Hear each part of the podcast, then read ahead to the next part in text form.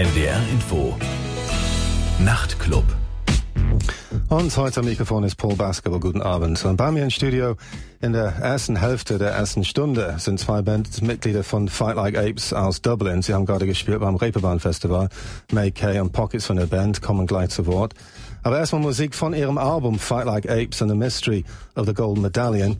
Und hier ist Recyclable Ass. Recyclable Ass von Fight Like Apes aus Dublin von ihrem Debütalbum Fight Like Apes and the Mystery of the Golden Medallion. And by me in studio is May Kay and Pockets from their band. How are you doing? Hello. Hello. It's good to see you. Thank you. You too. Thanks for having us in here. Yeah, and did you have a good time tonight at the show? We had an amazing time, yeah. It was absolutely, it was brilliant actually. It was probably the, our favourite night of the tour so far. Yeah, and it's a, it's our it's our last night of uh, about eight dates. Yeah. Our first German tour, so it was an absolute dream of a night to go out on. Packed house, very sweaty, but really cool crowd.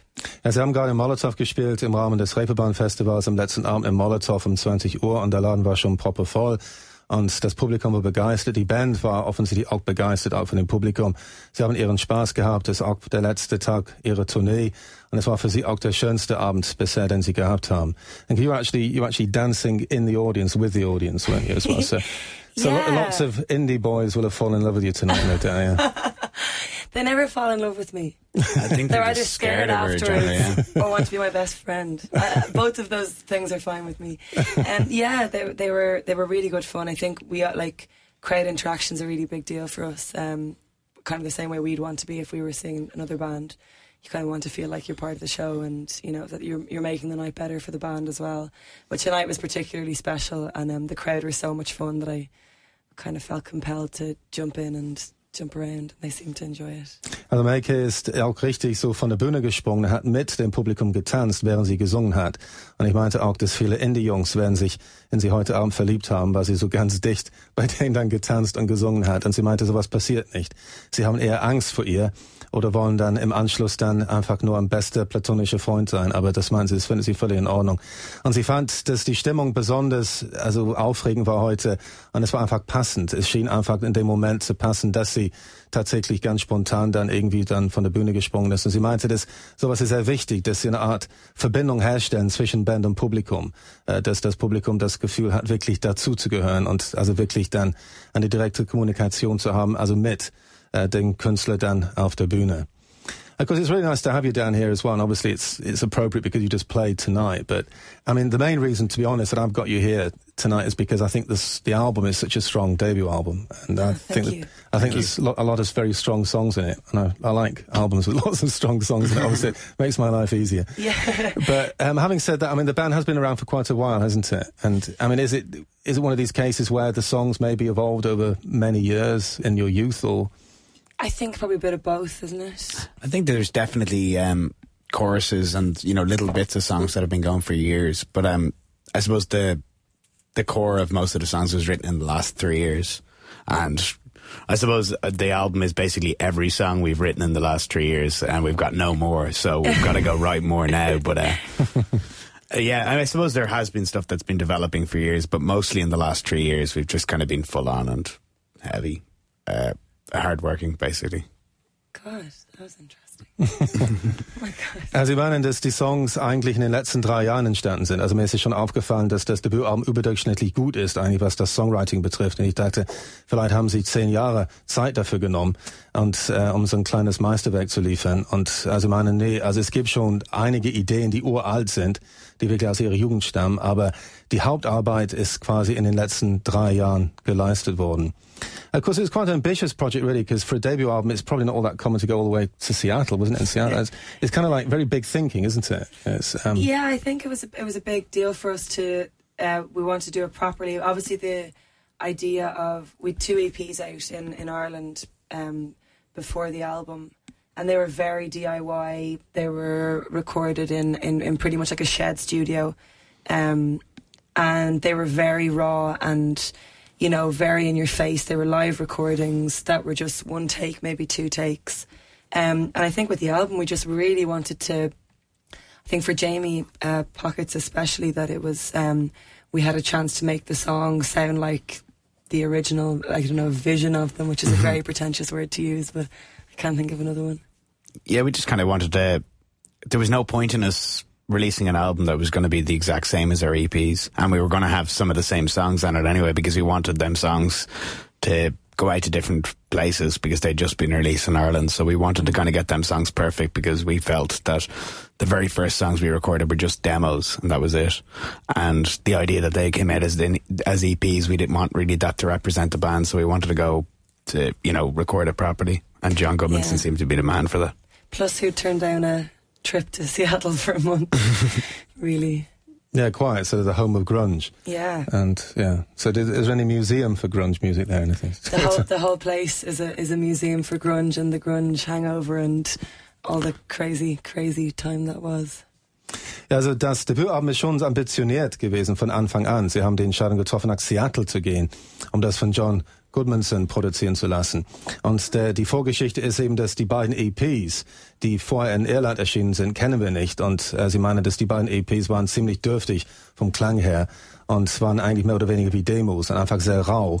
Und deshalb haben sie gedacht, okay, nach diesen beiden EPs ist es wirklich jetzt an der Zeit, dass wir eine ganz professionelle Produktion hinbekommen. Und es schien wirklich eine gute Idee zu sein nach Seattle zu gehen und sie haben ein Angebot bekommen und ja, warum sollten sie das dann ablehnen, ist doch schon klar.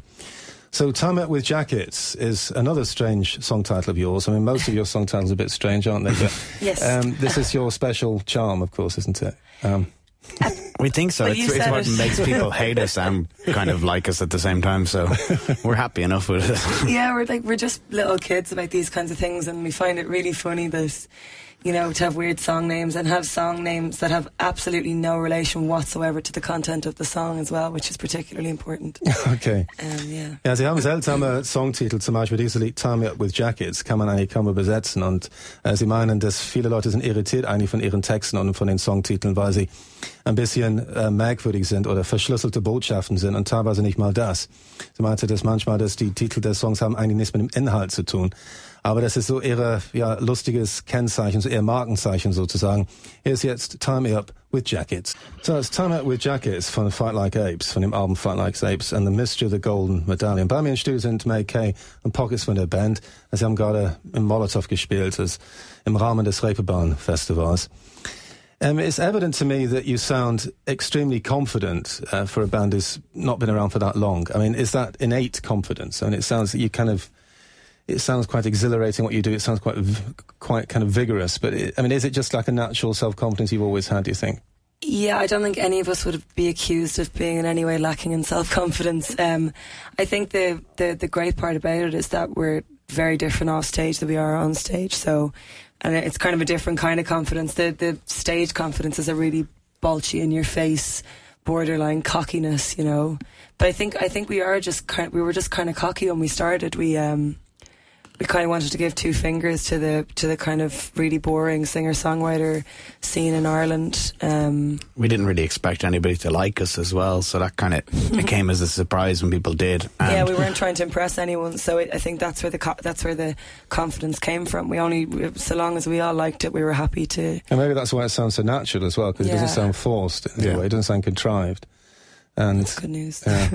ja, also Sie meinen, dass Sie tatsächlich immer von naturell sehr selbstbewusst waren. Also es unterscheidet sich zwar, wie Sie auf der Bühne sind, wie im Privatleben. Also im Privatleben sind Sie durchaus äh, etwas schüchterner, aber auf der Bühne sind Sie schon manchmal fast also eine Grenze von frech eigentlich, wie Sie auftreten. Und Sie meinen, das ist schon so eine bewusste Haltung gewesen. Sie wollten sich distanzieren von der langweiligen Songwriter-Szene in Irland und einfach was Frisches und und was Rigoroses machen, das irgendwas, um die Leute da in Irland im Prinzip wachzurütteln. Und sie haben eigentlich nicht damit gerechnet, dass überhaupt jemand sie mögen würde. Und das war eine sehr angenehme Überraschung. Aber sie haben das wirklich dann für sich gemacht. Also es war wirklich, es sollte nur ihnen gefallen. Und jetzt freuen sie sich natürlich, dass sie durchaus Anerkennung bekommen haben. And was it the case you actually became established in Ireland before you actually got known elsewhere? I mean, are you kind of considered to be local heroes back in, in Ireland now, do you think? Local heroes way. and local uh, local villains as well. Yeah, yeah. it's a bit of both. Certainly split the crowd, which we like. Okay. We are actually like local heroes and local villains. It's yeah. great. I can totally understand why people. Um, we certainly rub people up the wrong way. But yeah, I think. Uh, yeah, sorry. In answer to your question, we. Um, we definitely were concentrated a lot in Ireland, completely by accident. It was just as soon as we started playing and word got round, we just got offered an awful lot of gigs and we took everything going. Um, but then quite early on, thanks to some good advice, we started going to and from London as regularly as as was financially possible, and that helped an awful lot when we when we suddenly decided that we should actually start touring properly there because we weren't just starting out of nowhere. And the great part was that we actually had a base in Ireland, so we could command maybe like better gigs at home and be able to afford to go over to the UK and stuff more, which was which was. If, I hate when uh, giving anyone advice, but the only the only thing I, the only thing I think we're qualified in giving advice on is the fact that it made life an awful lot easier for us to balance two places rather than just focus on one at a time. Because I think you're I don't know life is quite literally too short to to do one place at a time because it takes so long you don't know, kind of as well get so comfortable in your home country that there's no reason to go elsewhere because mm. you're suddenly making a living, let's say, in your home country, and you're like, why would I go and spend that somewhere else? So it was really kind of important for us immediately to say, you know what, we're not going to make a living for a long time, so let's just go play everywhere. Yeah, and um, it happens a lot of Irish bands, particularly, I think, where they start commanding good fees at home and then they suddenly go, wow, well, I can't wait to do this in the UK. They get to the UK and no one cares about them, and that happens every band, obviously. But they're n- they're not willing to go through the horrible couple of tours of playing to no one because they can just go home and play to a thousand people or two thousand people a night. You know, which is probably under, understandable, but a little bit of a pitfall for some people. Ja, die Band kommt, wie gesagt, aus Dublin und sie haben sich tatsächlich zuerst in Dublin etabliert, logischerweise, und auch in ihrer Heimat Irland insgesamt. Und sie haben einen gewissen Bekanntheitsgrad dann, also ziemlich schnell erarbeitet. Aber sie haben nicht gezögert, nach London zu gehen. Sie haben also ziemlich viel gependelt zwischen London und Dublin. Und sie meinen, das ist eine sehr kluge Idee gewesen im Nachhinein, weil es viele irische Künstler gibt, die sich das nicht trauen. Sie merken, dass sie eine gewisse Fanbasis haben bei sich zu Hause und sie können dann schließlich davon leben. Und sie denken, ja, lieber kleine Brötchen backen. Aber das war nichts für Fight Like Apes. Sie wollten wirklich, sie hatten höhere Ziele, sie wollten höher hinaus. Und deshalb haben sie gedacht, okay, da müssen wir wirklich in die große Welt daraus. Und sie haben einfach Mut gefasst und haben natürlich eine schwere Zeit gehabt zum Teil in England, als sie dort gespielt haben, weil äh, das Publikum war teilweise sehr, sehr klein in bestimmten Clubs, aber mit der Zeit hat sich das allmählich gebessert. It seems to me that like one of your golden rules must be really just to not be tedious because there's lots of kind of tedious indie rock about, but you just sound so exhilarating what you do and you just sound so motivated that that must be kind of like rule number one just not to bore people. Don't you think? That seems like that's what yeah. how it comes over the feel of what you do. Yeah, definitely. It's it's a compliment to hear actually because I think like it's kind of a really big deal uh, to kind of it's such a buzz to actually look at a crowd and see them getting excited and getting really ener- energized by by someone giving any sort of energy because like you said there's a lot of very boring um, stuff going on at the moment so yeah it's a it was always a really important thing for us I think from day one before we when we had maybe two songs together, that we were going to put on a show. We weren't going to, you know, sing through our set list and get the job done. That we were going to make it a performance and make it a, you know, something a spectacle, I suppose. You're always kind of trying to entertain ourselves as well, because we didn't mm. want to. I mean, the last thing anybody wants to do is get up on stage every night and just stand there and play mm. keyboard. I think that takes a lot more effort to stand still than it does to move around. I'd find it really hard to just stand still for an hour or something. You just kind of want to get into your own world and make it funner than it was last night. And if it can't be funner, well, it can nearly get as fun, and that's that's yeah, kind of what it's about. Do. There was one moment tonight, actually, quite early on, where you were shaking your head so vigorously. I was afraid you were actually going to hit the microphone with your head. You kind of just missing it each time, like about yeah. 20 times. Oh no, she moves just a little bit to the left. oh, She's going to knock herself out. Yeah. I was quite relieved you didn't lock I said she won't be arriving here this evening for this interview because she'll be, she'll be knocked out. But I've got quite a few injuries from doing that, but yeah. it's, it's worth it. Nee, Sie meinen, dass es sehr wichtig für Sie ist, dass Sie äh, einfach gar keine langweilige Ausstrahlung haben. Sie meinen, es gibt so viele Musik in der heutigen Zeit, die Sie sehr äh, uninteressant finden, also Bands, die, die keine besondere Ausstrahlung haben. Und deshalb haben sie das einfach sehr groß geschrieben, diese Wichtigkeit, besonders unterhaltsam zu sein und wirklich keine langweilige Minute zu haben, also in ihrer Musik und auch in ihren Konzerten. Und das ist für sie der Unterhaltungswert ist einfach sehr, sehr groß. Und vor allem, sie haben was davon, weil sie sich selber nicht langweilen. Und das Publikum hat gar keine Gelegenheit dazu. Und das ist für sie wirklich oberste Priorität. So we're going to hear a, a, cover of yours now from mm. a bonus track from the album Lightsaber Cocksucking Blues. Very uh, rude uh, title. Have I, uh, we're allowed to have rude comments at this time of night. Good. And Mclusky is, is yes. a favourite band of yours, presumably. Definitely, yeah, massive, massive influence. And um, um, yeah, yeah, we're very excited the day we realised we might uh, cover that song. Yeah. Uh, until the night, of course, Andy Falkous, who um, we thought was a very terrifying individual, um, in in the new incarnation of his band's um, Future of the Left, and we played with them, and he was standing watching. Yeah. He, he still has yet to comment on the song. Oh, that was, well, Eric himself, what? um, What's his name? Eric, isn't it? uh, Andy. Andy, that's right. Yeah. Yeah, yeah, 'cause Andy, yeah. of course. And um, yeah, and that was quite nerve wracking. He's great that we've played with them a, a Yeah. good few times since, and they're really fun. So He's still never commented on a cover though. no, we've. I think I've given him the single twice, um, but that's okay. Okay. Ja, wir hören jetzt ein Stück von dem Album, eine Coverversion von McCluskey-Lied, Lightsaber Cocksucking Blues. Und McCluskey ist eine Lieblingsband von denen gewesen.